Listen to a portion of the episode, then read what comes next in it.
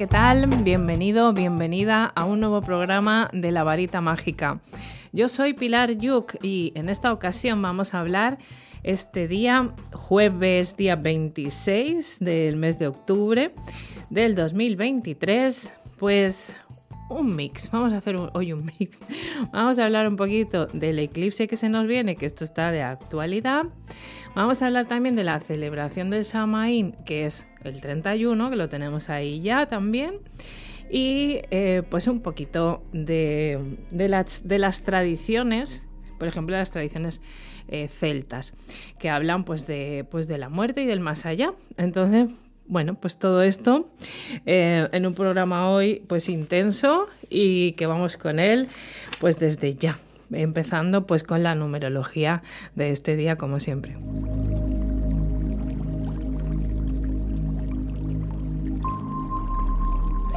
Bueno, hoy es 26, como hemos dicho, eh, del mes de octubre y la suma total del día nos da 61. El 61 en el tarot egipcio nos marca un aprendizaje del día de hoy de, soledad, de, saber, eh, digamos, de, tener una, buena eh, responsabilidad con nosotros mismos, una buena relación con nosotros mismos. Habla la soledad como acto de concentrar nuestros ánimos y también de la contemplación interior. Al final es una reducción de 7, que es el número del pensamiento, de la espiritualidad, de la conciencia, también de analizar a nivel psíquico y de la sabiduría. Es número de intelecto, de idealismo y, y también de represión. Las personas con este número son amantes de la lectura, el estudio y las ansias por aprender también tienen tendencia a proyectar su vida a una esfera de idealismo y actividad intelectual. Tienen habilidades para el análisis y la investigación y la inteligente búsqueda del conocimiento, mentalidad científica y capacidad inventiva. Estudiosa, meditadores y de personalidad encantadora. Amantes de la soledad y de la paz y también muy perfeccionistas la soledad a la que hace referencia este, este arcano es una soledad deseada, es una soledad o un aislamiento necesarios para poder reflexionar. Algo similar a lo que ya vimos en el eremita, que es el 9, el, ermitaño. Este, esta energía es emblema de la acción en la que se concentran nuestras propias voluntades, ¿no? nuestra voluntad y simboliza la virtud de contemplación interior, de tomar conciencia de uno mismo. Es un periodo o un momento, un día en este caso, en el que es necesario para el recogimiento, para la contemplación interior y para ello va a ser necesaria la soledad, que puede ser aislándonos de los demás o recogiéndonos en nosotros mismos. Así que es una energía que predice o nos trae cautela, precaución, vigilancia, observación, prevención, madurez, buen juicio y sensatez. Eh, vamos a tener necesidad de estar a solas, de apartarnos, pero voluntariamente, de la vida social, evaluarnos a nosotros mismos y evaluar nuestra propia vida, reflexionar sobre nosotros. Considerar también detenidamente todas las decisiones a tomar y escucharse uno mismo antes que actuar. Mm, debemos eh, o tendremos ánimo para sobrellevar los problemas y los sufrimientos. También tiene que ver con la buena administración de nuestras economías. Así que bueno, a ver cómo nos estamos gastando los dineritos. Muy bien, pues vamos a mm, comenzar, o a continuar, mejor dicho, con una canción. Vamos a escuchar a Miguel Bosé con Ximena Sariñana, Aire Soy.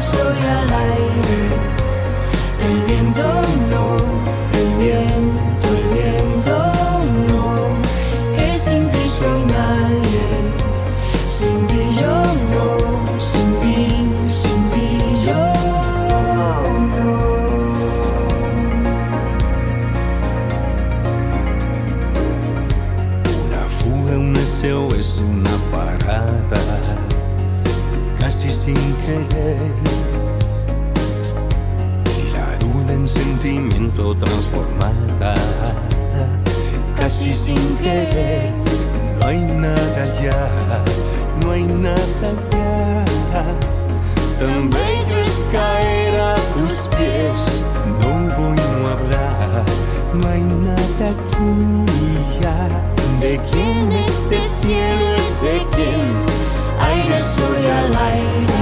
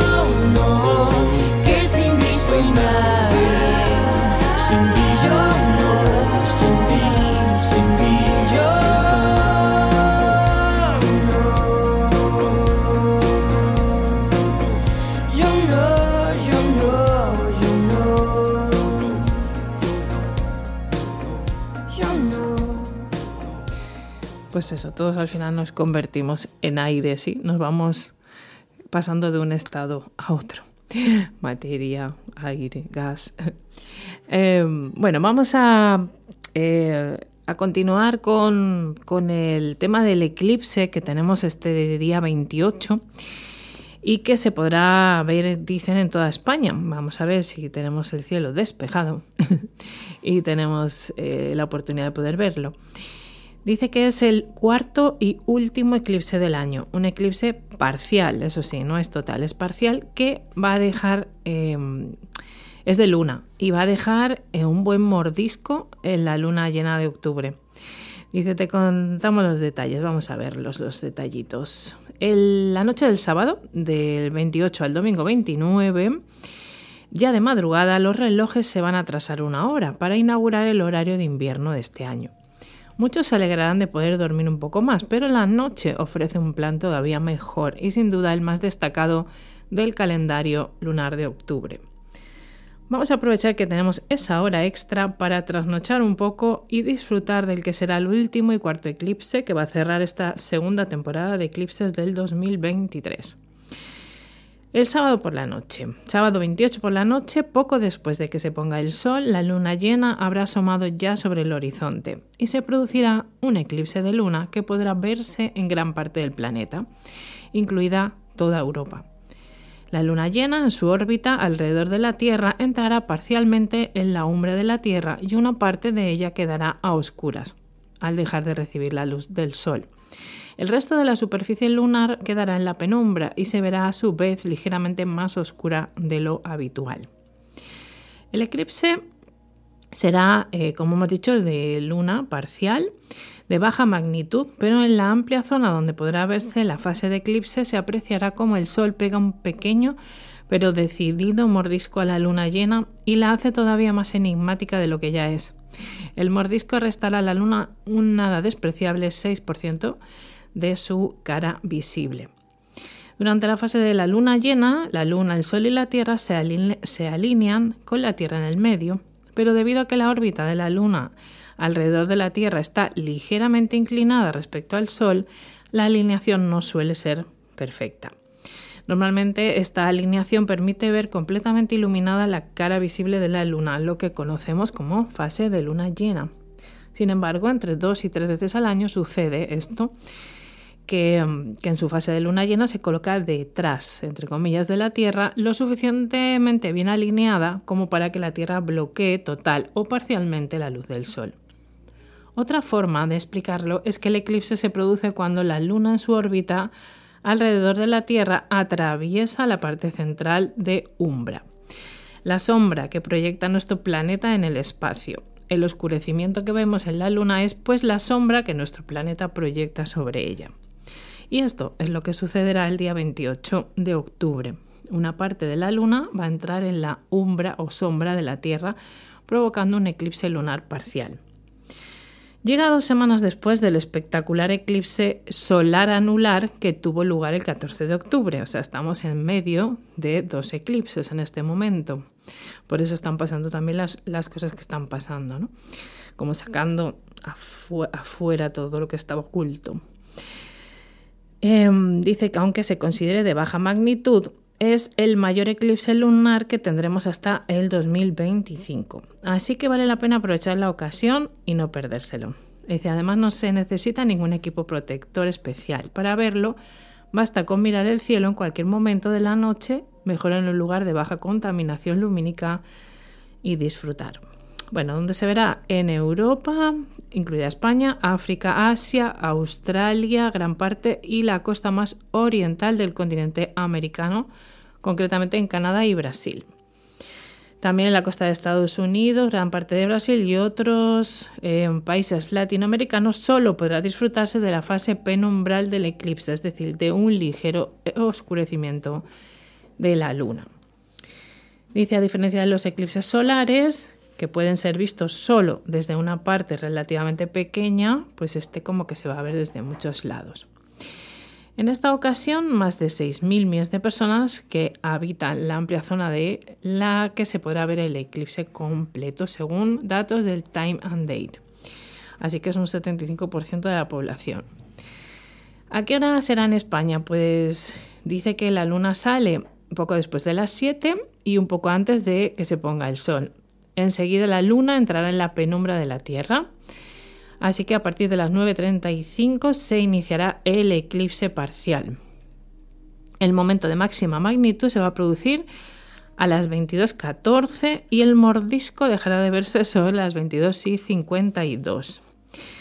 Así que bueno, después de la medianoche, la luna llena volverá a brillar con su luz habitual, una luna llena de cazador que no se ocultará tras el horizonte hasta casi las 8 de la mañana. Se le llama también la luna de sangre o luna roja, como que se tiñe de tonos rojizos o rosados después de este eclipse. ¿no? Pero para que se produzca este, este efecto se ve que tiene que ser total. Así que bueno, no vamos a ver esa famosa luna de sangre. A lo mejor igual se deja ver algún tono, pero poquito. ¿Cómo nos influye? Este eclipse luna se va a dar en Tauro y em, astrológicamente, pues eh, en, eso, en esta luna llena en Tauro vamos a ver que es la energía que rige, pues también se tiene en cuenta que esta energía queda oculta bajo la sombra mientras dura el eclipse. La energía de la luna llena en Tauro nos invita a asentarnos bien, a afianzar nuestras raíces y el reto es a la vez sostener los posibles cambios que la ocultación de la luna pueda provocar en nuestra parte más emocional a nivel profundo durante el eclipse. Se considera que cuando la sombra de la Tierra se cierne sobre la luna, los sentimientos más inconscientes emergen a la superficie y que el eclipse ofrece en consecuencia una oportunidad de tomar conciencia de ellos para dejar ir aquello que ya no nos sirve y seguir avanzando. El eclipse se produce pocos días después de que el Sol haya entrado en Escorpio, donde se mantendrá durante cuatro semanas según la astrología. Este signo de agua misterioso e intenso puede despertar una energía en nosotros que invita a mirar al interior y sumergirnos en lo más profundo de nuestras emociones, también en el lado oculto que nos cuesta más trabajo reconocer. Así que bueno, ya sabemos, hasta marzo no va a haber otro eclipse, ¿vale? Que será eh, también de luna. Así que bueno, pues a, digamos a, no sé si disfrutar, porque a veces lo que sale eh, que esté por ahí oculto, pues, pues a veces muy agradable no es, pero sí a aprovechar esta energía y hacer toma de conciencia de todo lo que todavía no hemos hecho. Vamos a, vamos a hacer un poquito esto. Y, y bueno, pues seguimos hablando eh, sobre pues qué se avecina estos días. Se avecina eh, la fiesta de, bueno, eh, que ahora le llaman de Halloween y que procede de la tradición celta, ¿sí? del, shama, del shamaín, que le llamaban, a una celebración pues que, pues que era de sobre, el, sobre las cosechas, o sea, sobre cuando el, terminaba el, otoño, o sea, cuando comenzaba el otoño. Bueno. Mm, el origen de esto es, eh, a ver, o sea, sin duda dice una de las festividades más importantes, como hemos dicho ahora, de la cultura celta, que además es una sociedad muy espiritual y se celebra mientras la barrera entre el mundo de los vivos y el de los difuntos es muy vulnerable. La sensación de cambio y la muerte aumentan, el tiempo se congela, las puertas se abren y nos comunican con nuestros ancestros. El mundo de los Side se siente en los huesos. La Madre Tierra descansará durante estos seis meses de la estación oscura hasta Beltane. Así es como lo dicta el calendario de Coligny para esta fecha tan especial, en la que además, eh, bueno, pues se celebra eh, ahora después de mucho, de mucho tiempo, eh, lo que le llaman eh, Halloween o Noche de los Muertos. Eso, el, origen de la palabra eh, la encontramos en el gaélico y significa fin del verano. Es considerada como la festividad celta del periodo pagano europeo hasta su conversión al cristianismo. es, digamos, la más importante. En Samaín se celebra el año nuevo celta, con el que comenzaba la estación oscura. Es un momento de transición donde los dos mundos se comunican, el de los vivos y el de los muertos. En la rueda anual, Samaín se sitúa entre Mabón y Yule, o Yule. Otros nombres para el Samaín es, es Samonios en galo, Trinoxtion, Samoni, galo según el calendario, Oiche Samba del irlandés, Calangeaf, galés, Samaín, eh, irlandés, eh, bueno, y así varios. En Samaín en gallego también. Y dice que cuando se celebra, pues es el, eh, se suele celebrar la noche del 31 de octubre al 1 de noviembre en el hemisferio norte y el 1 de mayo en el hemisferio sur. Esto corresponde con la primera helada de las Islas Británicas con la floración del enebro, la maduración de las calabazas, etc. Pero lo cierto es que se trata de una fecha aproximada y ha sido practicada desde hace más de 3.000 años por los pueblos celtas que han poblado toda Europa. En Escocia se suele celebrar el día 11 de noviembre, ya que en la mayoría de las comunidades rurales escocesas a lo largo del siglo XIX, Samaín se celebraba el 12 o el 13 de noviembre.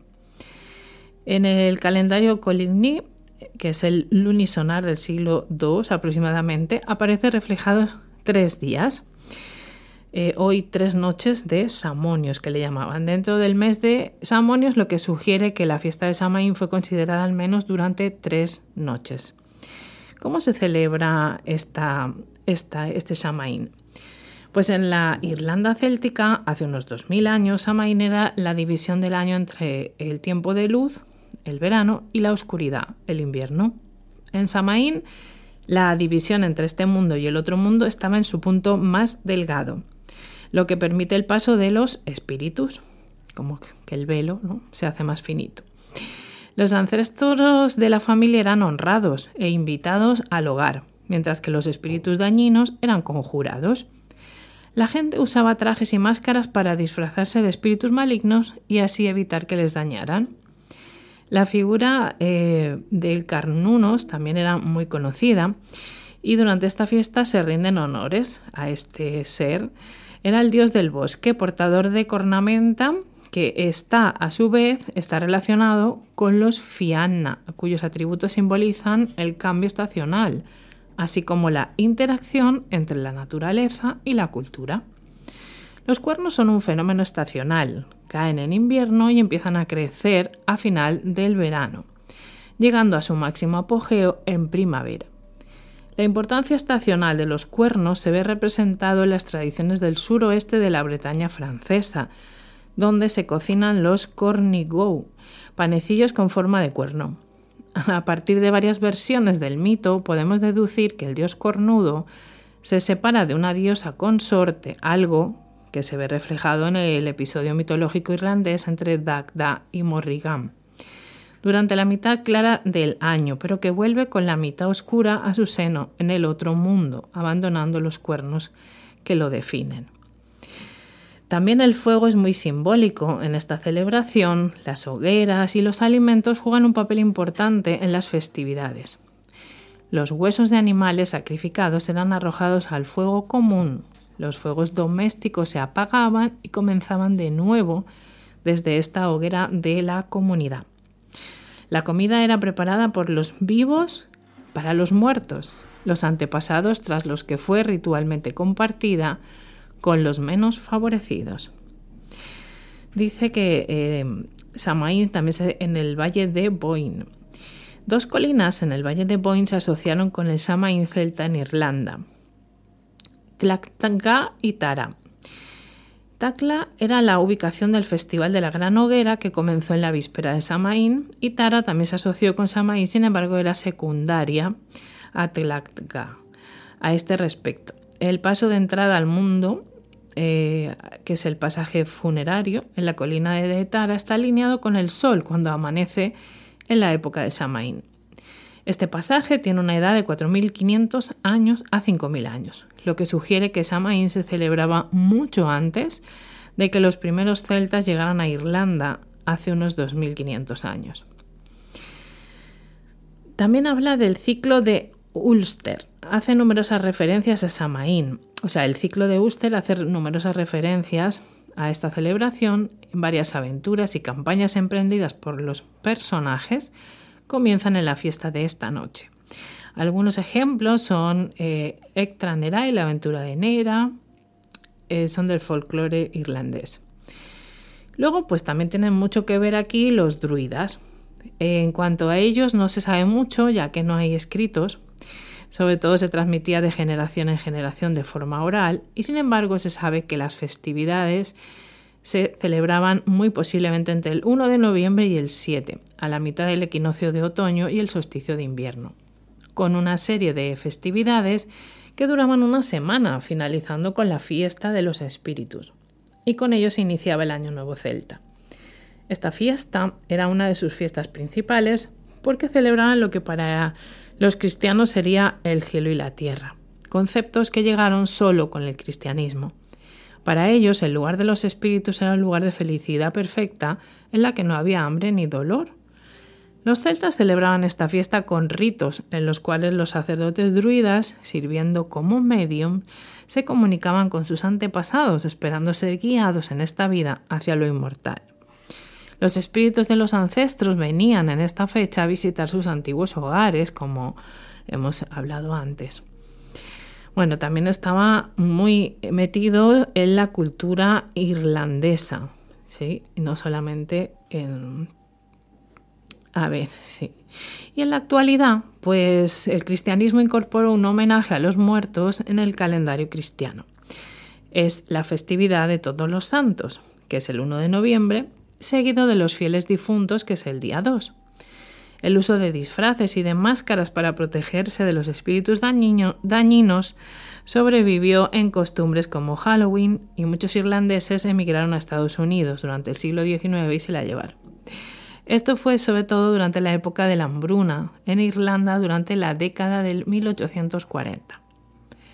Fueron ellos quienes llevaron eh, sus Halloween a América, donde hoy es una de las fiestas más importantes del año. A través del tiempo, otras tradiciones se han mezclado en Halloween, por ejemplo, la tradición de la época de la cosecha, en la que se tallan calabazas, eh, que eso todo es de origen irlandés. Dice que, bueno, pues eso, este... Mm, ah, bueno, este texto está... Mm, es compartido, bueno, tiene también muchas fuentes, porque es un artículo al final, pero eh, lo escribe Silvia, Silvia Salas, hay que decir también siempre el, el autor, pero bueno, está sacado de diferentes fuentes, ¿eh? de Wikipedia, de muchas fuentes. Pues un poquito era para entrar en materia de saber un poquito de dónde viene esta festividad del Día de, los Muertos y de todos los santos. Y, luego vamos a continuar después de oír la canción, pues eh, hablando de, todo esto, de las tradiciones celtas y de un poquito más sobre esto de el mundo de los vivos y los muertos. Vamos con, una canción de Tempus Quartet. Me han sorprendido este grupo. Me, me han gustado mucho. Se llama La Bruja, este tema.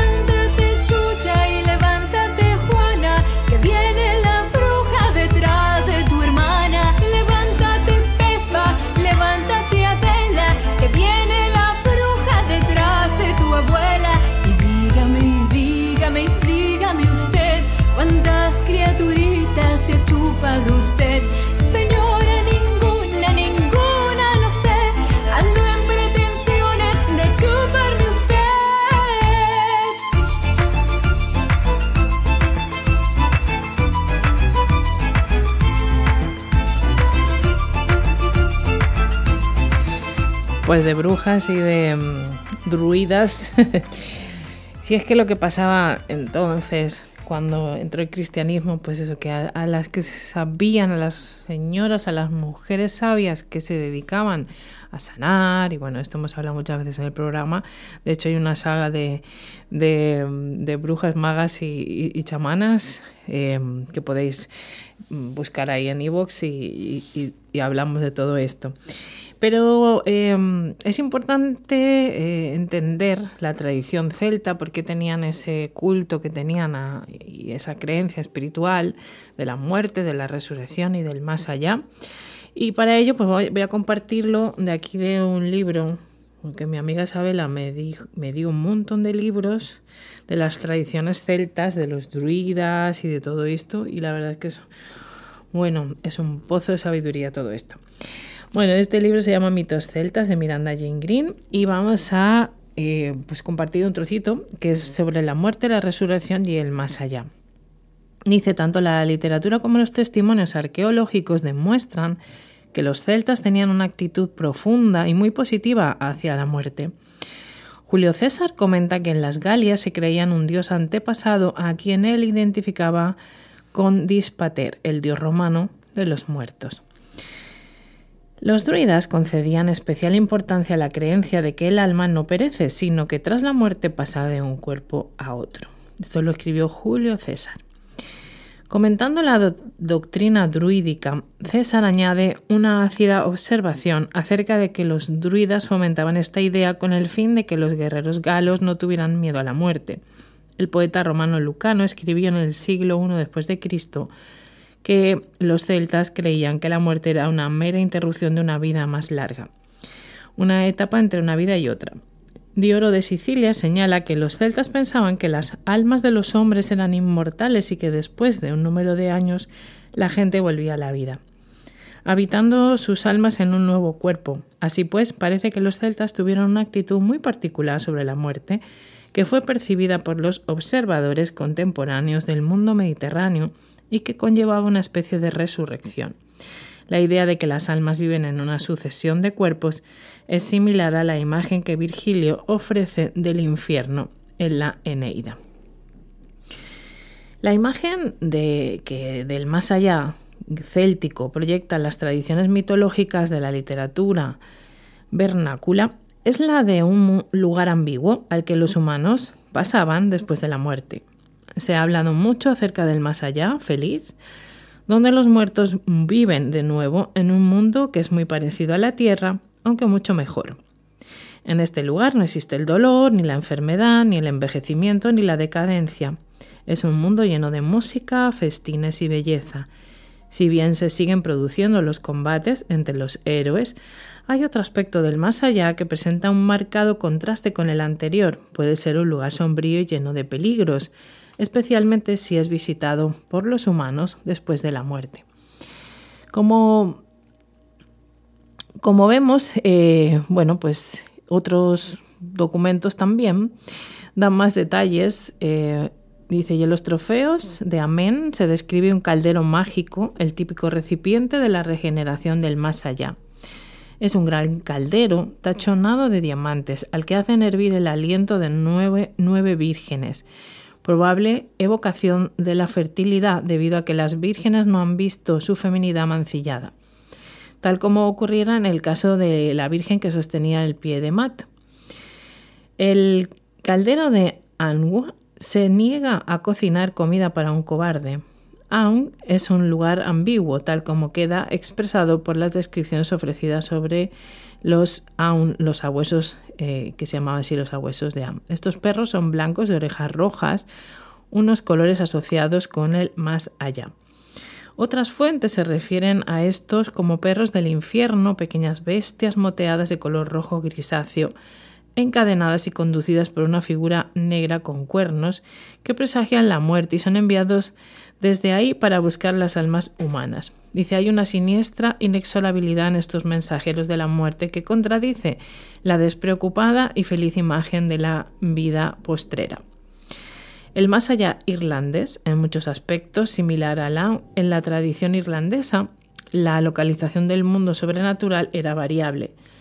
podía situarse en las islas del Océano Atlántico, debajo del mar o bajo tierra.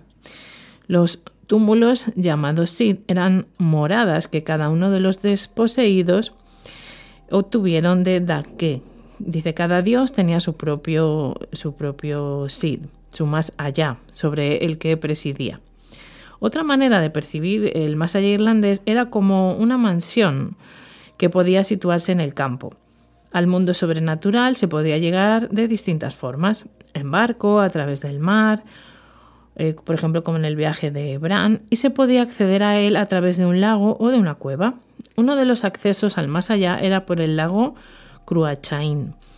En la mitología irlandesa, el más allá es un lugar feliz, sin límites de tiempo ni edad, una fuente de sabiduría, paz, belleza, armonía e inmortalidad conocida como Tirnan Og, la tierra de la eterna juventud.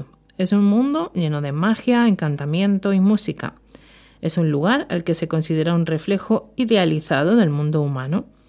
Una característica de cada sit o mansión son los festines, cuyo eje central es el inagotable caldero siempre lleno de comida. Una imagen poderosa también es la del cerdo del festín, constantemente renovado, sacrificado todos los días por el Dios que preside el Sid. Renace eternamente para volver a ser sacrificado al día siguiente. El divino anfitrión del festín es representado con frecuencia como un hombre que lleva sobre sus hombros un cerdo. El tiempo terrenal es irrelevante en el más allá, o sea, en el más allá es irrelevante el tiempo. Si algún ser humano vivo lo visita, permanece joven mientras se encuentran allí, pero al regresar a casa recupera la edad terrenal que le corresponde. Dice, hay historias terroríficas que describen el destino de aquellos que regresan al mundo sobre, del mundo sobrenatural, como por ejemplo en el hijo de Finn. Oisin vuelve a tener 300 años cuando regresa del mundo de los, de los, muertos, y el mismo hecho es relatado en el viaje de Bran del siglo VII.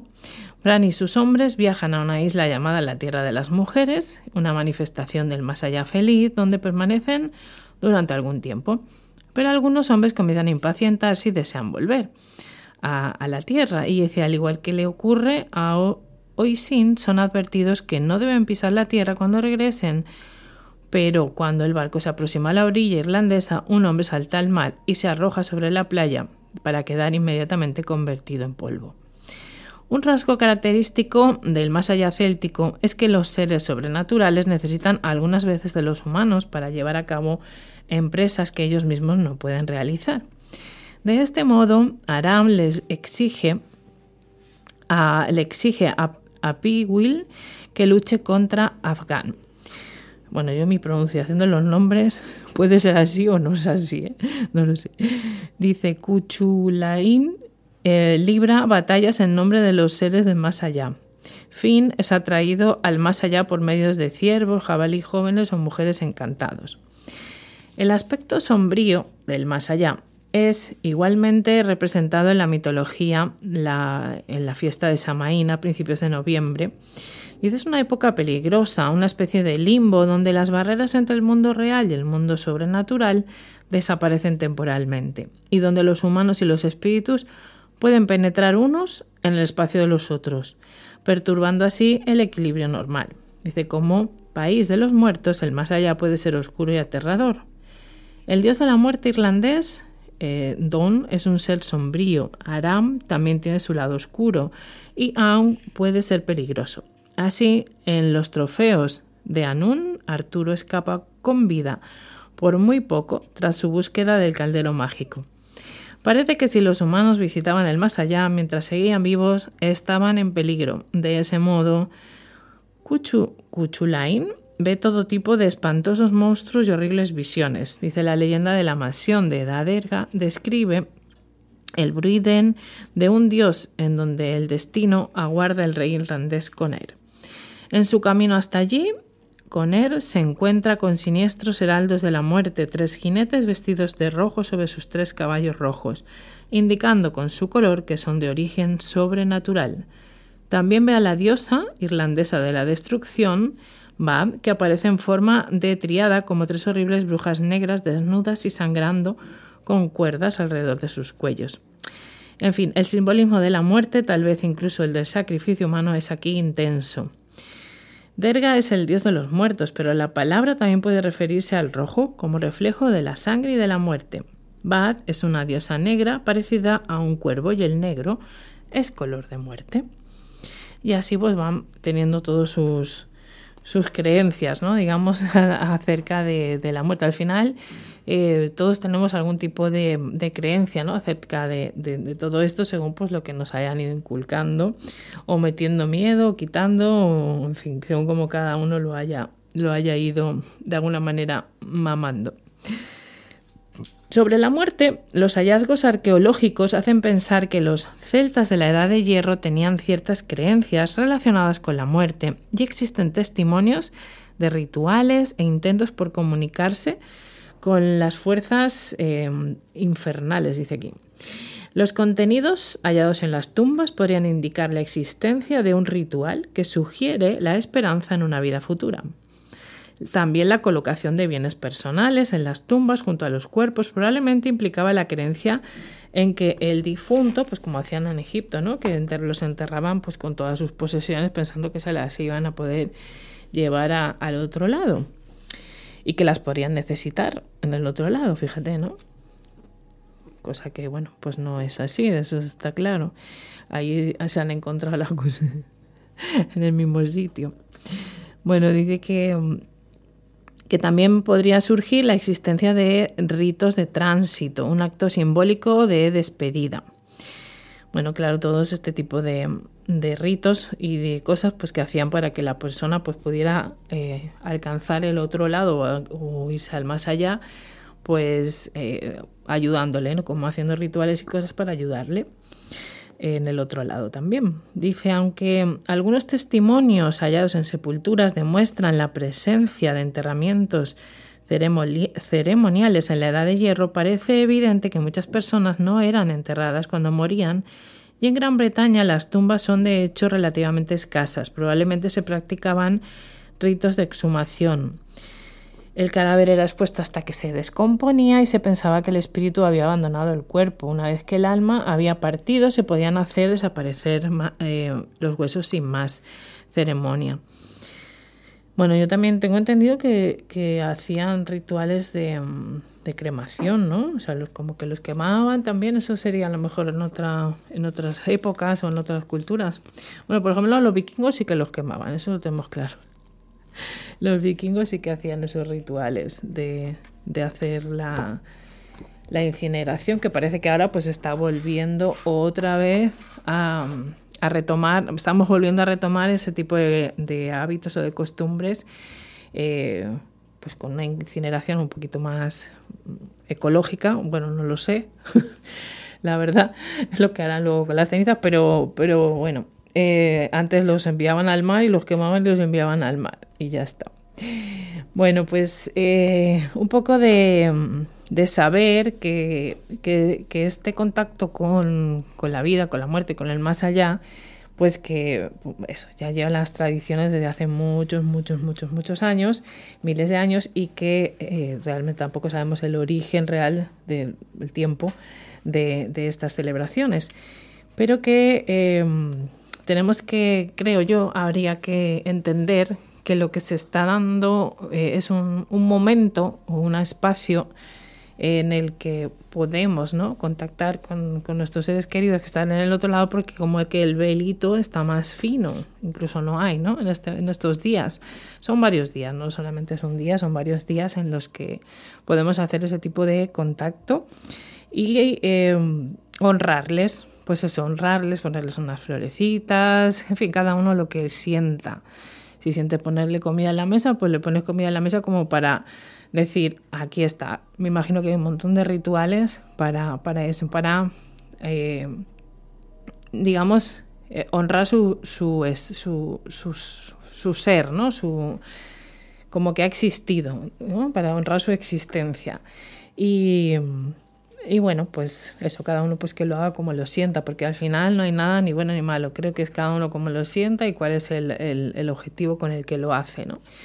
Eh, quiero decirte, que le pongamos conciencia a las cosas, que no hagamos las cosas por, por costumbre, sino que realmente sientas que eso va a ayudar a tu ser querido. Si le pones una vela, que, que sepas que le va a ayudar porque si no puede ser que estés poniendo una vela sin conciencia y estés atrayendo otros, otro tipo de seres que no son precisamente el que tú quieres. Entonces hay que hacer las cosas con, sobre todo pues con la conciencia y la energía que le pongas a esa vela, por ejemplo, pues que sea con el nombre de esa persona o que sea pues que haciéndole un rezo para esa persona en concreto, ¿sí?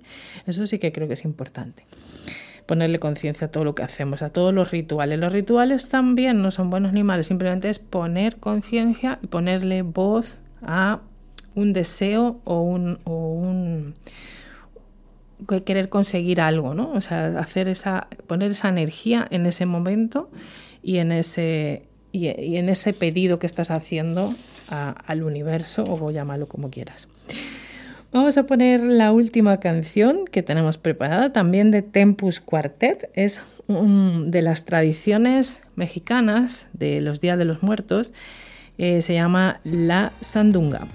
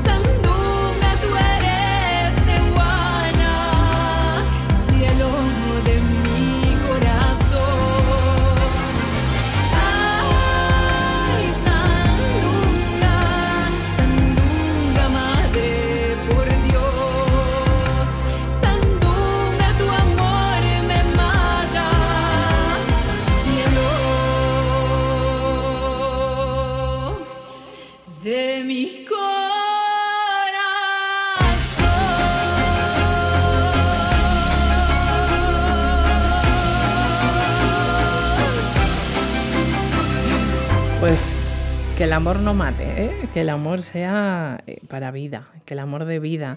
Tenemos que buscar la manera de,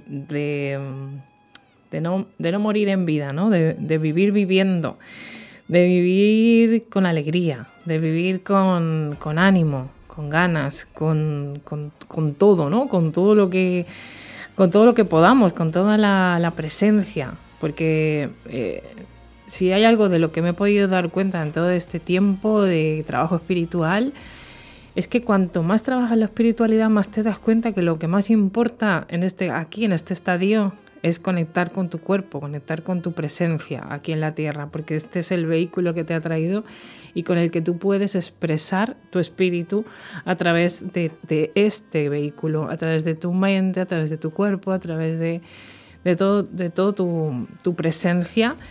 Eh, y cuanto más en conciencia estás, más puedes traer el espíritu aquí. O sea, al final de lo que se trata es de abrir la conexión desde tu cuerpo físico y vivirlo desde el pleno, desde la vivencia completa, ¿no? Con todo, aunque duela, aunque que podamos disfrutar todo, la risa, el llanto, eh, la pena, la alegría, eh, el amor, disfrute, los sentidos, ¿no? A disfrutar todos los sentidos, porque es a través de toda esa experiencia que podemos ir bajando más y más esa conexión aquí y podemos como dejar que nuestro espíritu se exprese para hacer aquello que ha venido a hacer, que eso es lo que creo que a veces nos cuesta más. Ahí si necesitáis algún tipo de ayuda para conectar, para mm, entender vuestra vida, los registros, en los registros acásicos hay mucha información. Podemos hacer una conexión con los registros acásicos, podemos hacer una lectura, podemos hacer una, eh, no sé, una sanación a distancia, cositas de estas, para, para ayudar en el proceso que es de cada uno y, cada uno tendrá su momento eh, de poder hacer este, este tipo de contacto y de, y de aprendizaje, ¿no? Pero bueno, yo me brindo a, digamos, a colaborar o a guiar en ese, en ese, en ese proceso. Eh, me podéis localizar en el más 34 si llamáis de fuera de España, 687-496050, 687-496050 y eh, por WhatsApp os atiendo encantadísima eh, en lo que necesitéis. Este mm, me han eh, cerrado el, Facebook, ya no tengo este, este Facebook, así que no sé cuándo poder volver a abrirlo, si es que lo puedo volver a abrir. Pero bueno, voy a intentar, si, voy a seguir eh, subiendo los programas a la plataforma de Evox, eh, también a YouTube. En YouTube me podéis encontrar como Pilar Mágica. Yo soy Pilar Yuk con L, U, C, H. Y, la varita mágica, lo podéis, por la varita mágica podéis encontrar también los programas en iVoox y bueno, pues mi Instagram es Yuk Pilar, al contrario. Así que bueno, ahí estamos en conexión, nos conectamos la semana que viene. sé feliz.